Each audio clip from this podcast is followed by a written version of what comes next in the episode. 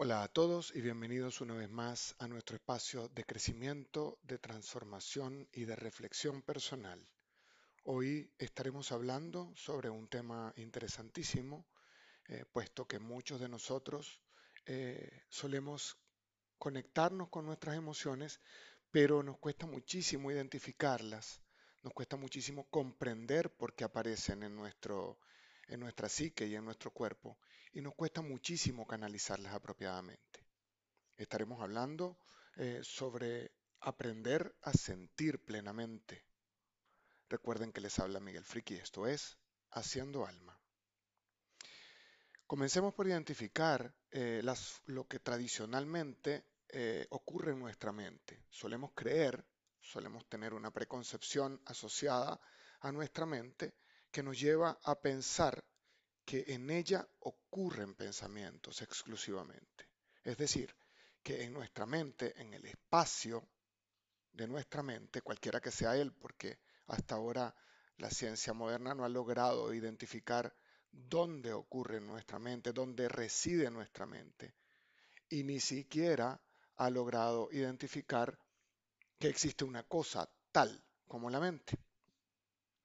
Pero como quiera que sea, eh, solemos creer que en ella solamente ocurren pensamientos, que ella, en ella reside nuestra función racional fundamental, lo cual es de entrada un error conceptual importante, pero, pero difundido socialmente. Es importante que comprendamos que en nuestra mente ocurren cuatro funciones básicas en nuestra mente están alojados nuestros pensamientos, es decir, eh, la función de razonamiento o de razonar, está ubicada nuestros sentimientos, es decir, nuestra función de sentir emociones, ¿sí? Están ubicados nuestras sensaciones físicas, nuestras sensaciones corporales, es decir, está ubicada también la función de sentir sensaciones y finalmente está ubicada una función que solemos disminuir mucho más que incluso la función emocional, que es la función de la intuición. Es decir, que en nuestra mente reside también la capacidad de intuir situaciones de nuestra vida. Vamos a hablar, vamos a hablar un poco de esto y vamos a entender qué significa cada una de ellas. Eh, pero antes quisiera que tuviéramos una reflexión importante. Si comenzamos a pensar cuántos años de entrenamiento sistemático hemos recibido en nuestra educación hasta que somos adultos para aprender a pensar, para aprender a racionalizar, a razonar adecuadamente, tenemos que entonces trasladarnos a aproximadamente unos tres años de educación eh, preparatoria o kinder, tendríamos luego que pensar aproximadamente en unos nueve años de educación básica, promedio, en unos dos años de educación diversificada y en unos cinco años de educación universitaria. Eso nos contabiliza aproximadamente 19 años de educación continua que está dedicada casi exclusivamente a enseñarnos a razonar, a enseñarnos a resolver problemas abstractos. Pero si, tenemos, si nos hacemos la pregunta de cuántos de ese tiempo, de cuántos de esos 19 años, nuestra educación formal se dedicó a enseñarnos a sentir, entonces estamos en problemas. Porque, al menos en mi caso y en el caso de mucha gente que conozco, la verdad es que el número se reduce a cero. Nuestro sistema educativo no dedicó prácticamente ni un año, ni medio año, ni un mes en el aprendizaje apropiado de nuestras emociones y en cómo manejarlas. Entonces, evidentemente, cuando nos encontramos con nuestras emociones, cuando nuestras emociones comienzan a aparecer en nuestro cuerpo y en nuestra mente, tenemos problemas porque no sabemos manejarlas, ni siquiera sabemos identificarlas. Mm, eh, no es de extrañar entonces que cuando comenzamos a sentir miedo, ese miedo se va transformando en angustia, esa angustia se va transformando en ansiedad, la ansiedad comienza a tener un correlato físico muy específico, es decir, ya no es una cosa que nos está ocurriendo solamente en el espacio de nuestra mente, en el espacio de nuestros pensamientos, sino que comienza a ser algo que nos comienza a ocurrir en nuestro cuerpo. Comenzamos a sentir opresión en el pecho, comenzamos a sentir sudoración, comenzamos a sentir temblores en muchos casos, ¿sí? acompañado con la sensación irracional de que nuestro cuerpo va a colapsar. Acabo de describir básica y rápidamente un ataque de pánico. Pero claro, si no sabemos identificar cómo las emociones comienzan a aparecer en nuestra mente y luego cómo comienzan a tener un correlato en nuestro cuerpo físico, cómo nuestros músculos, nuestros órganos y nuestras sensaciones fisiológicas se van asociando a nuestras emociones, entonces evidentemente nos comenzamos a sentir angustiados porque no sabemos leerlas apropiadamente. Eh, desde el punto de vista de todo lo que les he comentado, entonces podemos más o menos intuir que no sabemos ser asertivos emocionalmente, porque no lo hemos aprendido.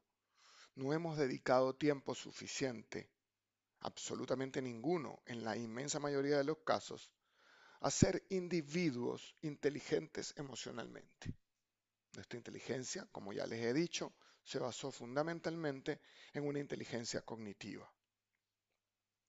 Entonces, cuando tenemos algún problema, una sensación emocional que nos cuesta enfrentar, deseamos inmediatamente parar de sentir, detener el sentir. Comenzamos a evadir, comenzamos a negar, porque eso que estamos registrando como un evento desagradable, eh, no lo sabemos manejar.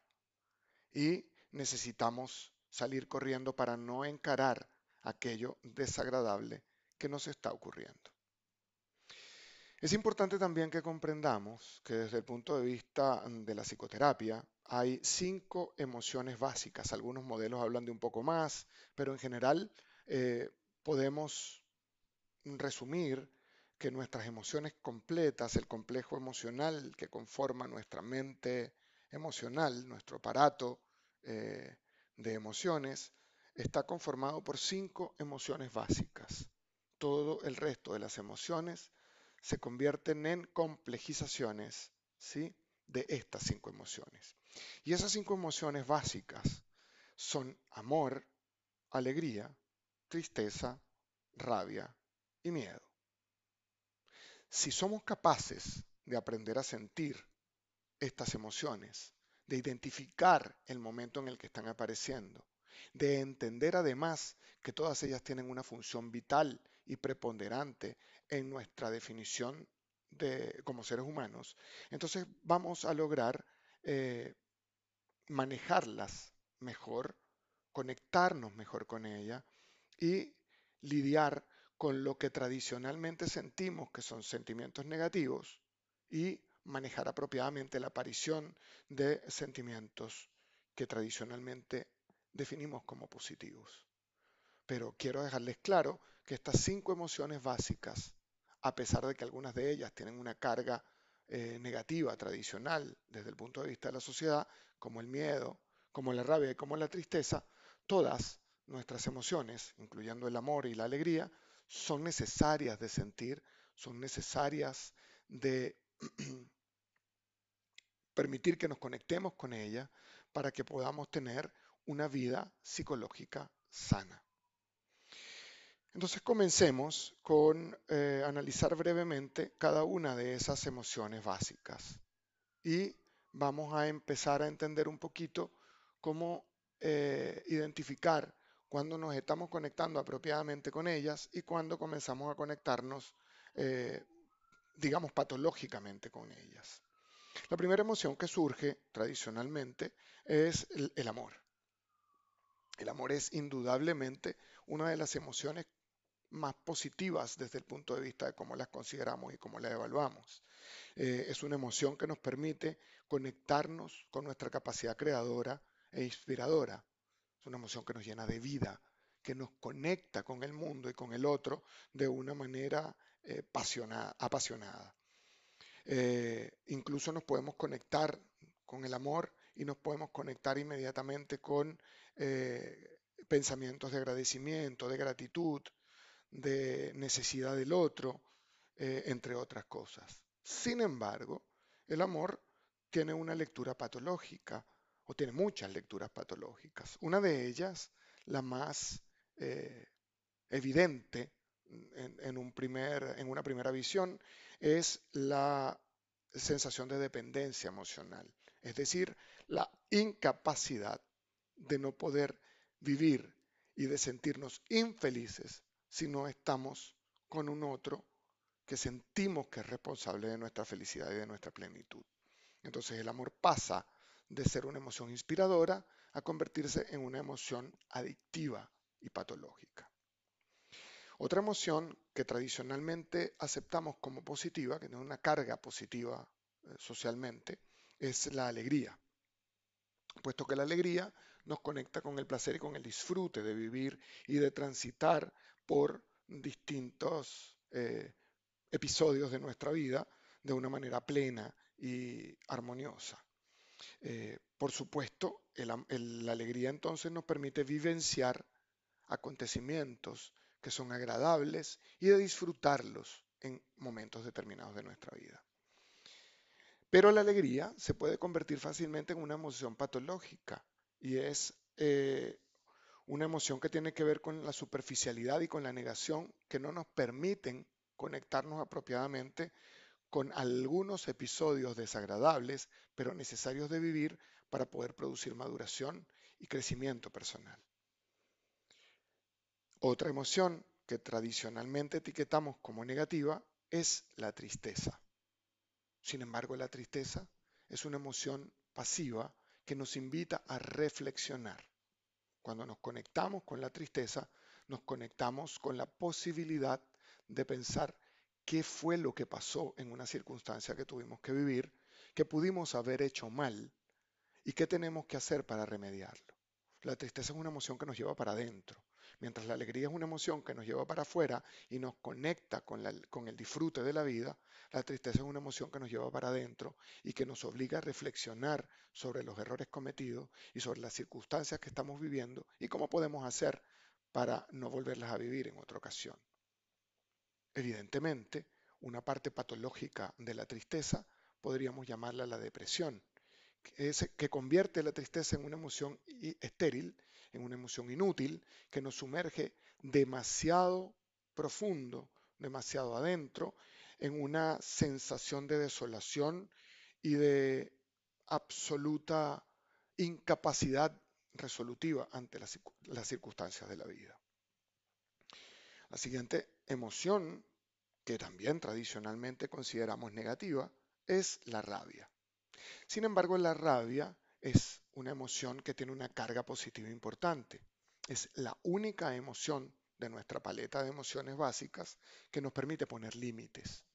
Solo cuando nos conectamos desde la rabia somos capaces de decirle a otra persona que sentimos que nos está usando y que está traspasando los límites de la confianza que no nos va a joder más. Es a través de esta emoción que somos capaces de decirle a alguien entonces, hasta aquí puedes llegar en mi vida. No te permito que hagas algo más para dañarme. Y en ese sentido, la rabia es una emoción extremadamente positiva y extremadamente útil. El problema es que solemos confundir la rabia con la ira, que es una exacerbación de la primera. En la ira producimos vómitos emocionales, damos golpes, eh, gritamos, ofendemos y respetamos al otro y en vez de poner límites terminamos levantando muros que son absolutamente difíciles de derrumbar una vez que los hemos levantado. Y la última emoción de esta paleta de emociones de las que les estoy hablando hoy tiene que ver con eh, el miedo. También una emoción tradicionalmente considerada negativa, pero con una utilidad importantísima en nuestro desenvolvimiento cotidiano. El miedo es la emoción que nos permite medir riesgos. Imaginemos que nos invitan a un negocio y tenemos que pensar si podemos o no hacer una inversión apropiada o si podemos o no hacer una movilización de tiempo apropiado. Entonces nos conectamos con el miedo y empezamos a pensar, ¿será esto apropiado para mí? ¿Será adecuado? Eh, ¿Podría asumir el riesgo que significa eh, eh, meterme en este negocio o comenzar este nuevo proyecto? Es el miedo el que nos permite hacer esa reflexión y nos permite protegernos en un espacio apropiado. El problema es que también el miedo tiene un lado patológico, como todas las emociones que hemos visto, y tiene que ver con el pánico, es decir, con un miedo descontrolado que nos supera, que nos traspasa y que no nos permite conectarnos apropiadamente con el riesgo y por el contrario nos paraliza al punto que somos incapaces de movernos. Brevemente les quise explicar lo que significan estas cinco emociones básicas, lo que significa eh, entender cuál es el lado positivo de cada una de ellas y cuál es el lado patológico, para que identifiquemos o para que comencemos a identificar en nuestra vida cotidiana cómo estamos viviendo nuestras emociones. ¿Sentimos alegría o nos convertimos en personas superficiales que solo queremos disfrutar sin ninguna profundidad? ¿Sentimos amor o por el contrario estamos sintiendo dependencia afectiva?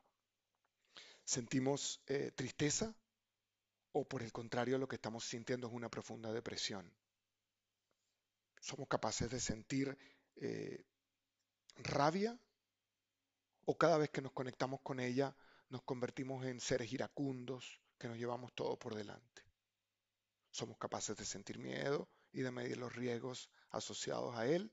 o por el contrario, nos volvemos seres aterrados y llenos de pánico, que no somos capaces de, dar un paso adelante eh, con la finalidad de decir sí o no a un proyecto cualquiera. Estas reflexiones me parecen importantes y espero que las hagan cotidianamente a lo largo de sus días y de su vida.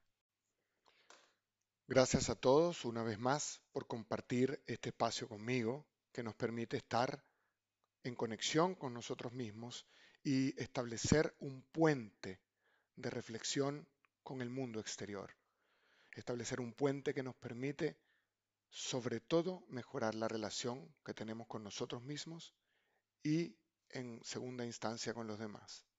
Por favor, replica este contenido para que con él logremos apoyar a muchas personas a las que esta información puede resultarles útil.